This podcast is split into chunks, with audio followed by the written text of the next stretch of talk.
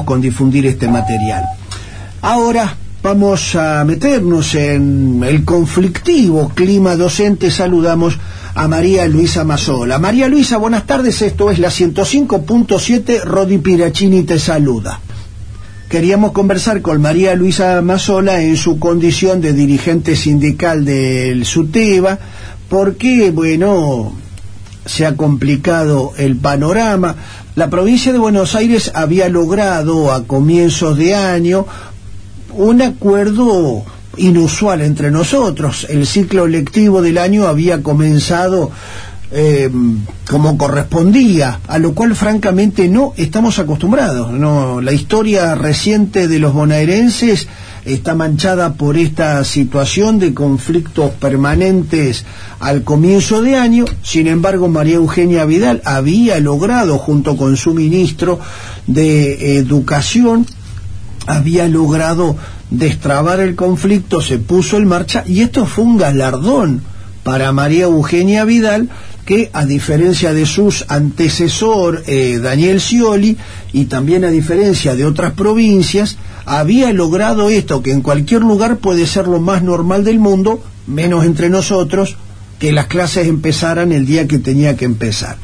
La idea era, hacia mitad de año, reabrir la paritaria. En este aspecto ha habido allí alguna dificultad que ha llevado a los gremios a ir acentuando sus posturas divergentes con el gobierno provincial y esto hace que eh, haya habido un paro y la sensación de que si la situación no se eh, encausa puede derivar en conflictos más serios.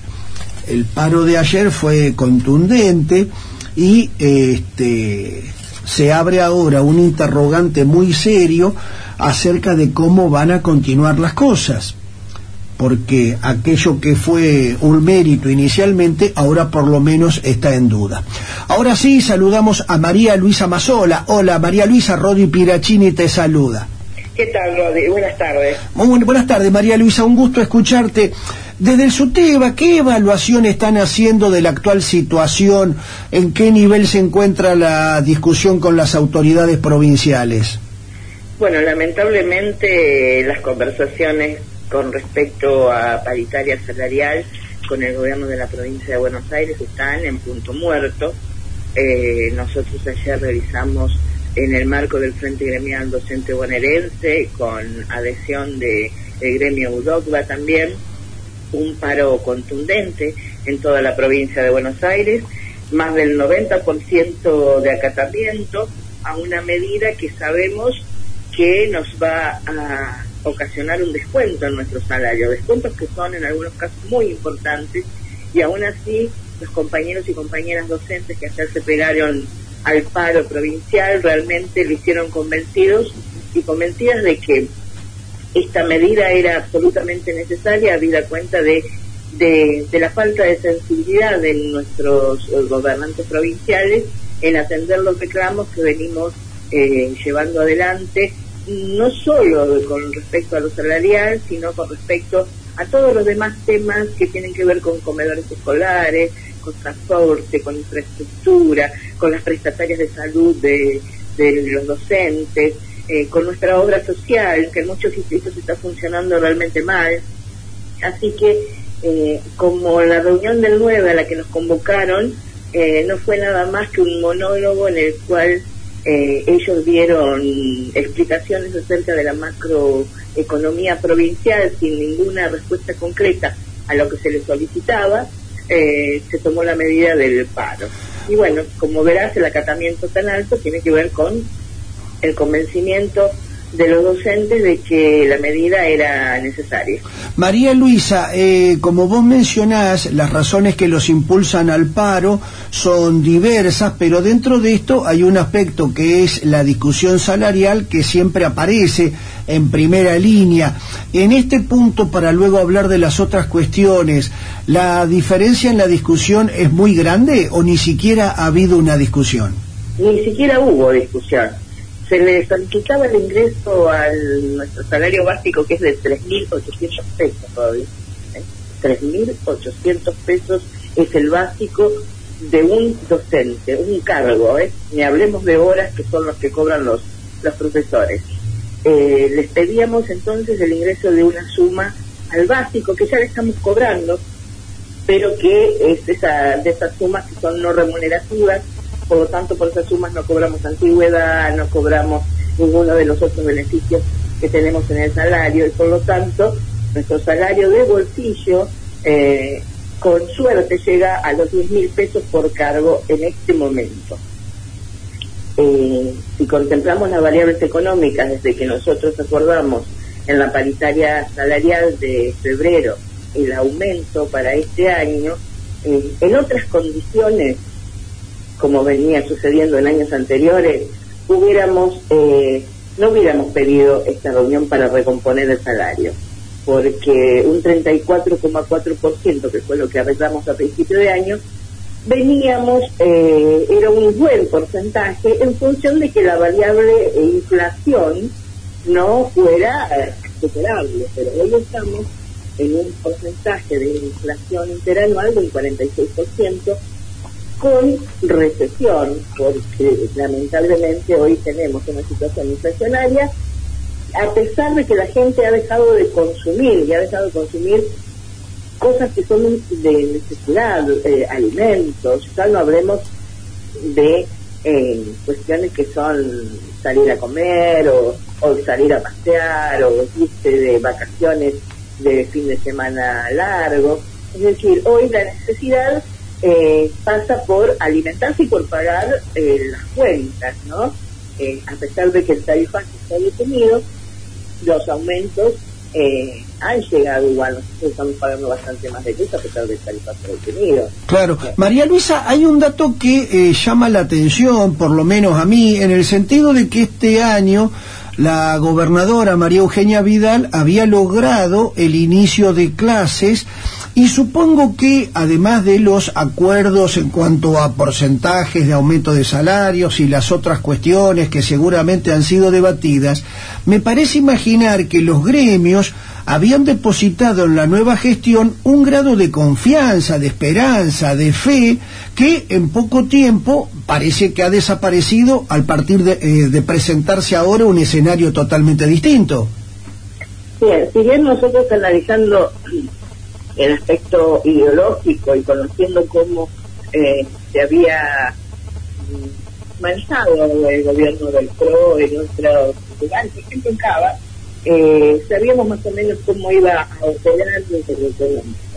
Aún así, en función del el respeto que merece todo nuevo gobierno eh, y la esperanza de por la cual muchos de los docentes votaron este nuevo gobierno, eh, nosotros eh, siempre estamos dispuestos al diálogo, los, los eh, dirigentes sindicales. Es por eso que en el plano de las negociaciones del principio de año nos pusimos firmes en primera instancia para romper ese techo del 25%. Te acordás, Rodi, te acordarás de que a principio de año dijeron que ninguna paritaria iba a superar el 25% de aumento. Bueno, los docentes pudimos romper ese techo y alcanzamos un 34,5% promedio. Eh, que, ya te dije, consideramos que era muy buen porcentaje y las variables económicas no se desbandaban como se han desbandado hasta ahora. Eh, desde la devaluación de diciembre, sumada a toda la inflación y los aumentos de tarifas y, y aumentos de de cuestiones básicas como la carne, el pan, la leche, el deterioro de la infraestructura de, de muchas escuelas, se está subejecutando el presupuesto de infraestructura. En cuanto a alimentos, los comedores escolares, no, no pasa aquí en el distrito de Pergamino, los chicos siguen comiendo eh, con calidad. Sin embargo, por eh, el relevamiento que hemos realizado en escuelas con comedores escolares, sabemos que los chicos piden más, piden más comida, repiten hasta tres veces. Esperemos que esto pueda seguir sucediendo, que pidan más comida y se les pueda dar, porque eso implica que en sus hogares ya no están comiendo arroz, porque no les alcanza para comprar la leche, el 15 pesos una leche económica, el pan 30 pesos, ni hablar de consumir carne o proteína como deberían consumir, como corresponde a un niño que está creciendo todos los días. Es decir, que estamos ante una situación de una gravedad eh, que se profundiza cada día. María Luisa, María Luisa, es muy interesante esto que decís, porque uno lee más o menos los diarios, procura estar informado, abundan las informaciones, se habla de índices, de tendencias, macroeconomía, porcentajes, uno conoce algún nivel de caída en el consumo. Ahora, esta postal que estás describiendo es de una crudeza que exime de cualquier otro comentario. ¿Los chicos en la escuela ahora comen más porque ya no comen en la casa? Así es, sí, sí, es la deducción que sacamos nosotros. Eh, si un chico con un plato antes se quedaba satisfecho y hoy está pidiendo que le repitan tres veces, igual que la copa de leche, significa que el resto del día no come, no come en sus casas ¿Cómo lo tenemos que ver esa realidad? Porque tal vez el papá ya no hace las changas que hacía antes. Hoy los más perjudicados por el ajuste eh, son aquellos que hacían trabajo informal. Hace la semana pasada, el domingo, el día de San Cayetano, hubo una movilización de 100.000 compañeros de la, trabajadores de la economía popular, que son los changarines, son los cooperativistas, son aquellas personas que no tienen un, por ahí un patrón que eh, pueda cubrir el salario, son aquellos que se lo autogestionan. Y hoy esos son los más perjudicados por la economía. ¿Por qué? Porque la gente, si tiene trabajo, emprende consumir, consume lo básico y ya no contrata al sardinero para que le arregle las plantas, o ya no contrata a un albañil por un arreglito, eh, o ya no contrata que me corte el pasto mínimamente, o que le saque la basura del jardín, que son cosas niñas por ahí, que uno a veces no se da cuenta que con eso le da trabajo a alguien y eso eh, hace que esa persona tenga un ingreso. Hoy, como sabrás, Robbie, aumentaron en un número eh, que todavía no está condenado por ninguna estadística, pero vos lo ves por la calle a los cartoneros, como hace mucho tiempo no se veía. Entonces, los cartoneros que salen a su vez con sus hijos esos chicos salen otra vez a trabajar en lugar de estar pensando en hacer unas tareas para ir a la escuela el otro día. ¿Entendés? Claro. la economía se está deteriorando desde la base de la situación económica. Claro. Eh, María Luisa, volviendo al tema eh, docente, ¿cómo imaginan ustedes cuáles son las perspectivas para que se destrabe este conflicto? La perspectiva no es muy buena. Eh, nosotros siempre estamos dispuestos al diálogo, eh, nuestros referentes a nivel provincial eh, están a la espera de volver a ser convocados y de tratar de verdad, de en serio, el tema eh, aumento salarial, porque es indispensable. Y si no, lamentablemente, eh, como ya ha sido votado en las asambleas y en los congresos de todas las organizaciones que, que formamos el Frente Gremial Docente Bonaerense, continuaremos con un plan de lucha que bueno eh, tiene que ver con, con movilización y con estar en la calle permanentemente reclamando hasta por los salarios adeudados. Hay distritos que José Paz donde hay muchos compañeros que ni siquiera han cobrado salario por mala liquidación. Entonces, eh, lamentablemente tenemos que, que hacer un plan de lucha, una continuidad de esta medida, no es un paro eh, para después quedarnos tranquilos, sino que ya tenemos programadas muchas acciones.